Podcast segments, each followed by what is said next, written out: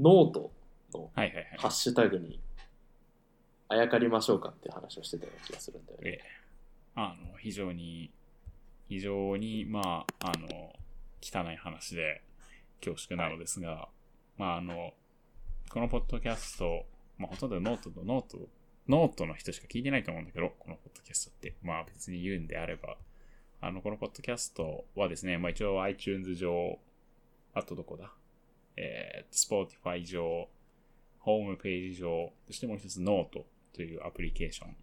というかまあ、その、まあ、素人の人たちが自分で書いた作品とか、まあ、自分のブログとかエッセイとかを載せられるプラットフォームがあるんですが、ノートという、そこにも出してますと。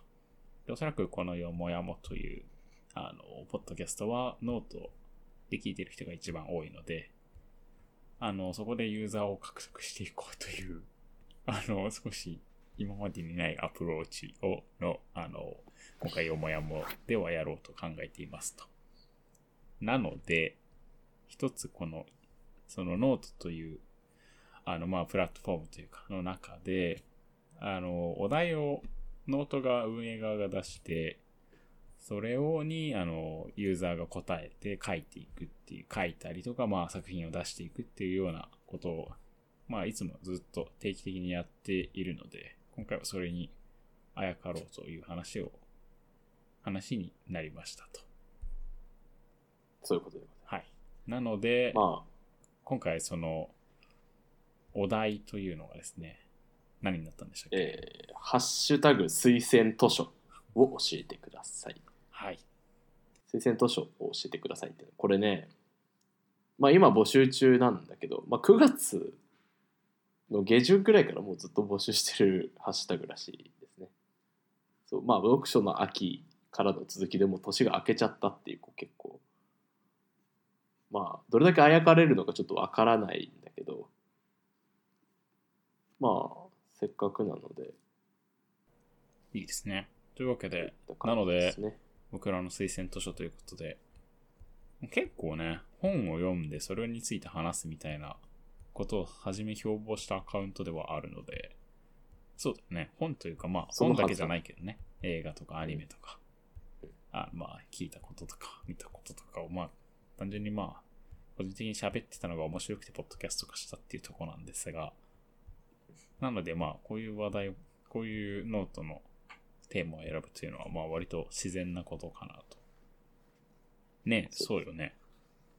そう僕は思うんだよね。い やいやなんかねあのやっぱりいろいろ読んでこれは一応あの、ね、説明しておくとというかケンと俺とでこう読んだ本とかっていうのは全部こうちゃんとスプレッドシートに共有してお互い何を読んだか何の映画を見たか全部見れるようになってるわけですね。はいはいはい。まあただやっぱりこう全部に触れられるわけではないからなんかこうせっかく記録してるのにねこう全く形にならないのも、まあ、若干もったいないよなっていう気持ちもありうんうん。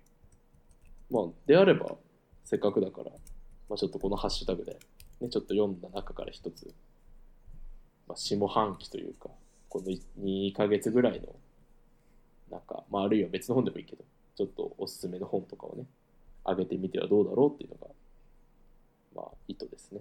はい。はい。というわけで、ではどちらからやりますか、お願いします。俺からやるの？いはい。なんかもうもう決まってるかなと思って。や決ま 決まってはいるというか、あのー個人的にほとんど本を今期ね、コンクール読めてないからね、あのもう決まっているというか、そうなんというかって感じなんですけどね。まあじゃあちょっとそうだな。俺もね言ってももう、うんこの一冊ってちょっと決めてるわけでも実はなかったりするのでそうなるとそうだねまあじゃあとりあえず、俺から言おうかな。うんそしたらねほら、ずつ喋り喋るとすると、推薦図書ね。あのーまあ一応、あの、昨年の9月、10月に、Kindle で SF フェアがありまして、SF というのはサイエンスフィクションですね。で、そこでこう、ちょっと、ガバッと SF を買った中で、まあ、多少読んだ本がありまして、そ、まあ、その中からの推薦図書になります。というわけで、えー、オースン・スコット作、エンダーのゲームを今回、まあ、一応、あの推薦図書にしようかな。というか、まあ読んだのが少なすぎてそれしかないんだけどっていうところです。で、まあ結構ね、エンダーのゲームは、まあ好きというか、ライトに読める面白い物語という感じです。うんただ、あのー作り込みというか、あの非常に緻密な作品で、あの、エンダーというのが主人公の男の子の話で、まあ、この主人公の男の子が、ある種、あのーまあ、基本的にこのエンダーのゲームっていうのは、人類とエイリアンの戦いを書いてるんですけれどもうん、あの、一回エイリアンに侵略されかけた地球が、今度はエイリアンを完全に殲滅するためにやり返す。エイリアン殲滅作戦を立てました。さてどう実行するかみたいな話なんだよね。で、そ、そこの、あの、中で、まあ、総司令官を育成しましょうっていうことがあって、それがエンダーが選ばれるっていう。で、選ばれたエンダーがどう、あのー成長していくかっていう話なんだけど、これがまあ、なんだろうな。このエンダーの成長の過程っていうのがすごく緻密なんだよね。だから、どういう環境を与えられて、エンダーがね。で、エンダーが何を考えて、その環境に対応したのか。で、その対応した結果、エンダーはどういう風に成長したのか。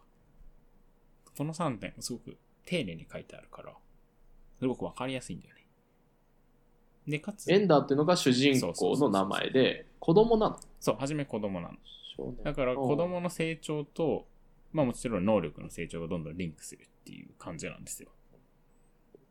だから、うん、そうだな、まあ、すごく近い例を出すと、まあ、光の5とか漫画であったけど、あれも自分の光の5の、5の能力の成長と、年齢の成長がすごくリンクして書かれていた。光の5ってかなり名作漫画で、漫画好きな人は光の5をもう本当に名作漫画に挙げる一つの名作あるなんですけれども、それに近い、近いというか、まあエンダーのゲームの方が古いんだけどね、SF として、あの作品としては。で、かなり世界的にも有名な本なんだけど、なので、すごく面白いんだよね。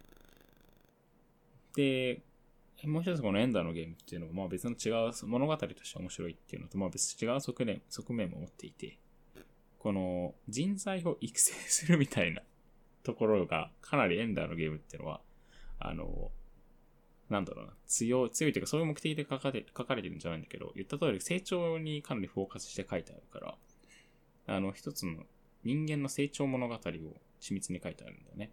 だからこう、人材を育成するときのロールモデルになりやすい。かつ物語だから、それを読んだときに人がわかりやすいっていうことで、例えばあの、アメリカ海軍の推薦図書に入ってたりとかします。エンダーのゲームって。一冊の中ではエンダーは何歳ぐらいから何歳ぐらいまで生きるあ、もうだからそれこそ5歳ぐらいから、えっと、確か14、5、6歳だったかな？ちょっと年齢まで覚えてないんだけど、もう本当にそれぐらい追ってます。で、こう一人の軍人が育っていく過程にはなるんですけど、まあ、人間が育つ過程とかそういうのがかなりこの考察を交えて書いてあるから、エンダーが自分で考察するのがまあおそらく筆者の考察なんだと思うんだけれども。だから、そういう観点でも、まあ、もちろん、俺はそういう観点では読んでなかったんだけど、読める。し、まあそういう観点で読んでなかったとしても、後々結構残る。自分の中にそれが。から、まあ自己啓発ではないんだけどね、一切。でもまあそういうのが好きな人はそういう風にも読めますよっていう。だから、物語としては一級品で面白いし、あのーすごくよく考えられている作品だから、そういう風に読む人もいるし、まあいろんな読み方があって面白いですよっていう、エンダーのゲーム。まあ名作なので、SF 好きな人はもう知らない人はいないと思うし。ちょっとあれだね、あの、ルソーのエミールみたいな感じだね。ああ、まあそうかも。それに近い。ああ、そうそこそういう聞き方をするとなんかこう、まあ、主人公の子供の成長を通して、まあ、こうちょっとそういう教育っていう観点でもそこには見れるしあまああれも一応まあ教育論の本だけど小説うん。の体を取うんうんってるから、まあ結構多いんだよね。そういうのって昔の本では。そうなんだよ。まあ結構そういうのに近い。エンダーのゲームも。じゃあちょっと SF の中でもちょっともしかしたらあれかな？異色なのか？ないや、異色かどうかっていうと、これは。世界観の作り込みっていうところいや、世界観もちゃんと作り込んであるんだよ。これはね、素晴らしい。だけじゃなくっていうところ。これね、素晴らしいんだよ。あの、ちゃんと SF というか、ちゃんと SF ってまあ何がちゃんと SF なのかは何とも言えないけれども、でもかなりね、SF としても面白いし、その発想とかね、全く今までないし、そういう発想って。あの、もちろん下敷きというかなってるベースのストーリーっていうのは普通のエイリアン退治なんだけど、そこに対する過程というか、そこの世界観の作り込みもしっかりしてるし、ストーリーも面白いし、かつ筆者の考察、人が育つということについてはだと思うんだけれども、まあ、しっかりと反映されていてっていう。いい本なんだよね。だからまあもちろん有名にもなるし、SF の一つの名作に数えられるっていうエンダーのゲームですね。2014年にこれは映画化もしてたんだ。ええ、そうなんですよ。知らなかっこの作品自体は結構古いんじゃなかったっけな ?1970、80年代の作品じゃなかったかと思うんですけど、この小説自体は。た。うん。安定の早川文庫から。そうそうそう。SF 早川文庫から。まあそもそもセールがね、SF 早川文庫のセールだったから。いや、基本。あの SF 早川文庫しか読んでないんだけどね。まあただ日本で SF 読むって言ったら早川文庫を避けて通れないというか、まあ間違いない。そこよね。だとは思うんですけどね。そこ読まなかったら、あんまりちょっとこう、SF の大著みたいなものには触れられないんじゃないかな。うーん、リーチできないんじゃないかな。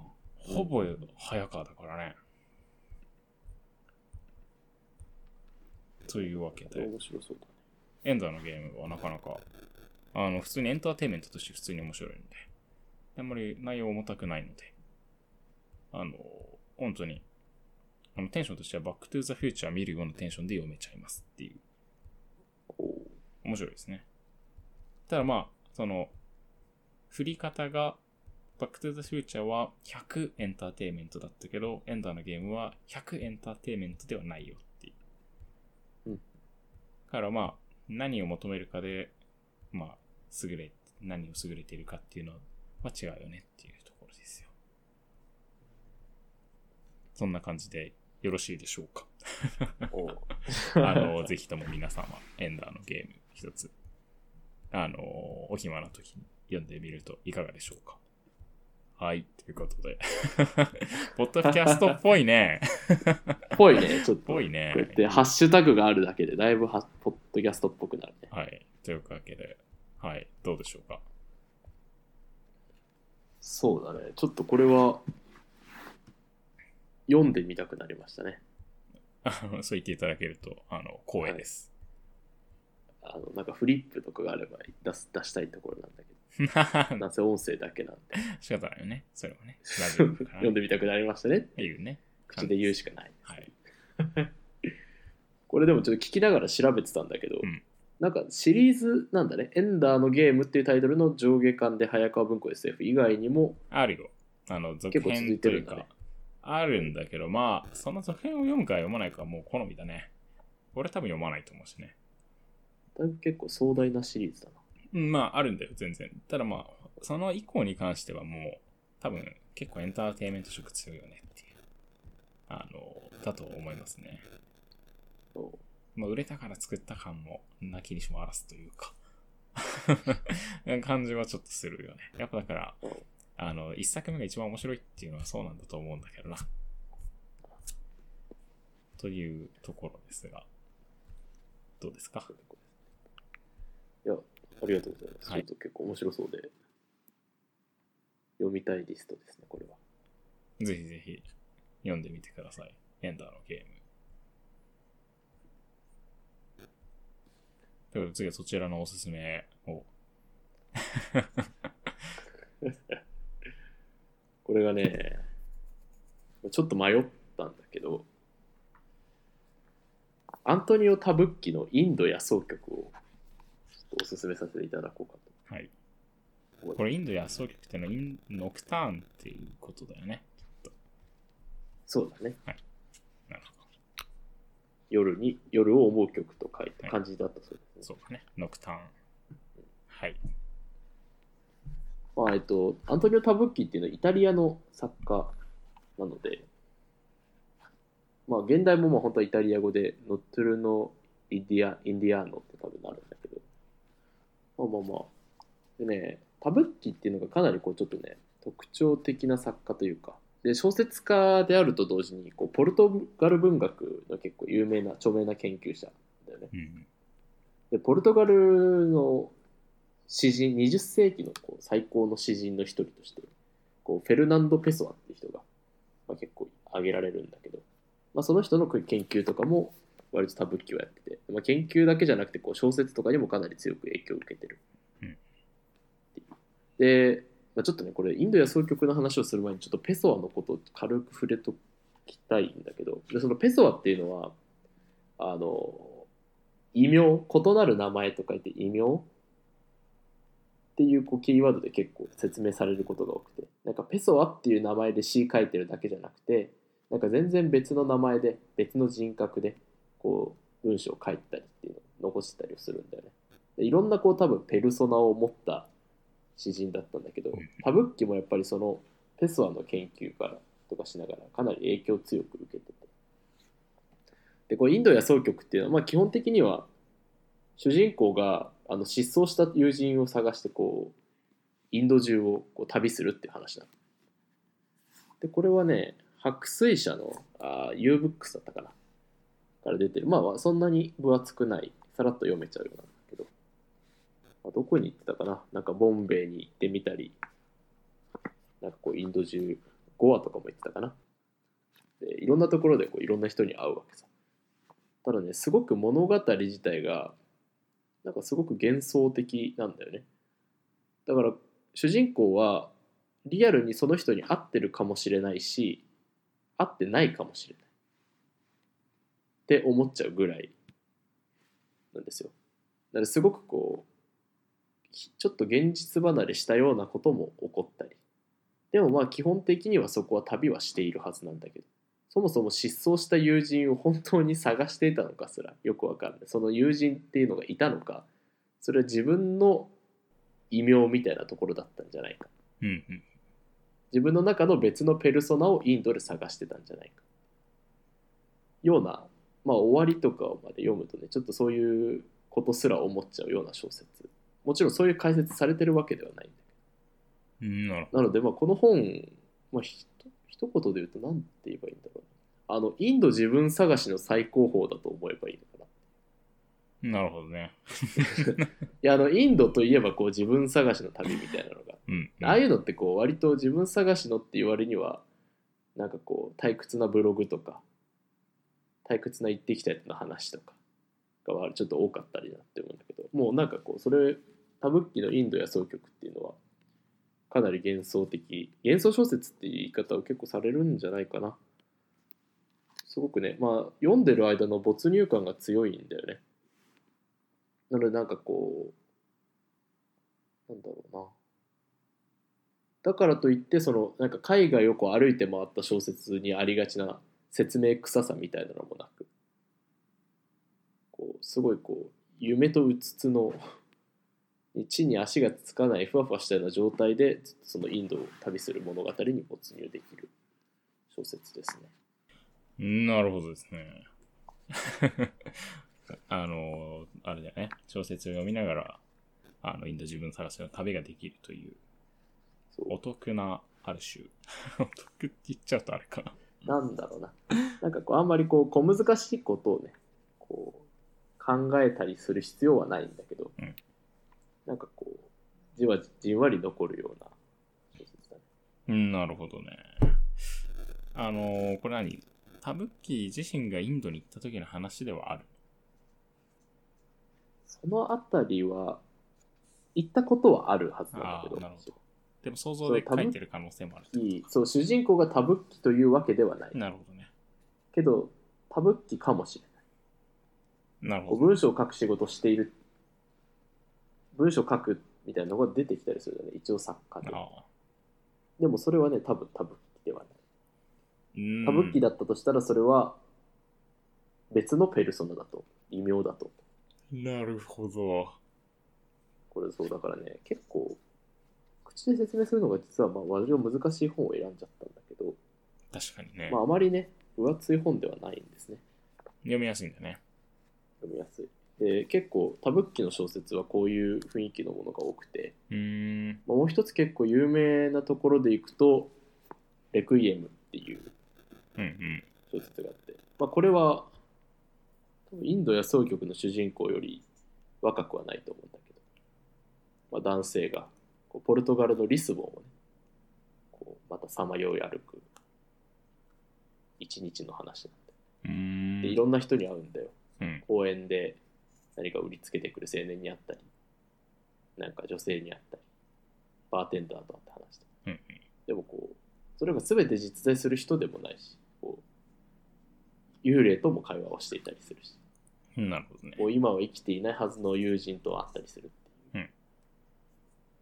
まあこうサウダーデ、まあ、ポルノグラフィティの歌にもサウダージだったけど、サウダージ？ュ教師サウダーデうん。っていうのは結構、なんだろうな。タブッキの一つのテーマにはなってくると思う。教習みたいな。うんうんうん。なんかこう教習とか同型とか。これスペイン語なんだよね。サウダージっていうのは。サウダーデサウダージっていうのは。うんうん。日本語にも結構うまく訳しにくいんだけどなんだろうなあのそれこそオールウェイズ三丁目の夕日とかだとノスタルジーみたいな。言葉で結構言われるけどであれはなんかノスタルジーっていうのはこうもうちょっとこう過去のね温かい思い出みたいなニュアンスがあると思うんだけどサウダージっていうのはちょっとそこまでこうなんだろうなまあのんきな感覚でもないというかかなり複雑なニュアンスを持つ、まあ、ポルトガルとかスペインの言葉で、まあ、タブッキうんインド野草曲にせよ、レクイエムにせよ、まあちょっとそういったね、過去を思い起こすというか、過去に対するちょっと切ない教習みたいなものもあるのではないかと。まあちょっと、そういった、まあ、インド野草曲、白水社、白水 U ブックス、900円プラス税。まあなるほど。興興味がある方はぜひ。まあ、あれよね。幻想的な、やや幻想小説というか、に近いんだろうね。そうと。まあ、そう、近いね。